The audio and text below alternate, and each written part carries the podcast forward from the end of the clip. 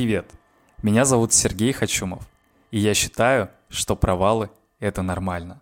Благодаря ошибкам мы растем и получаем опыт. Но нас всю жизнь ругают из-за них, забывая, что ошибки – это новые возможности.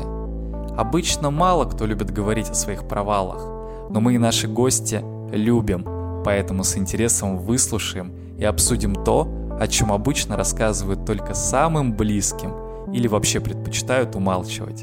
Записывая этот подкаст, мы поймем, что приводит наших гостей к факапам и какие выводы они делают. Также мы разберемся в том, какие качества помогают преодолевать трудности и справляться с этими трудностями.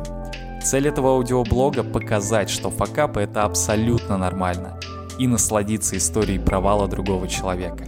Понять, что ошибаются все, и ты не один или не одна – и ошибки есть у каждого человека.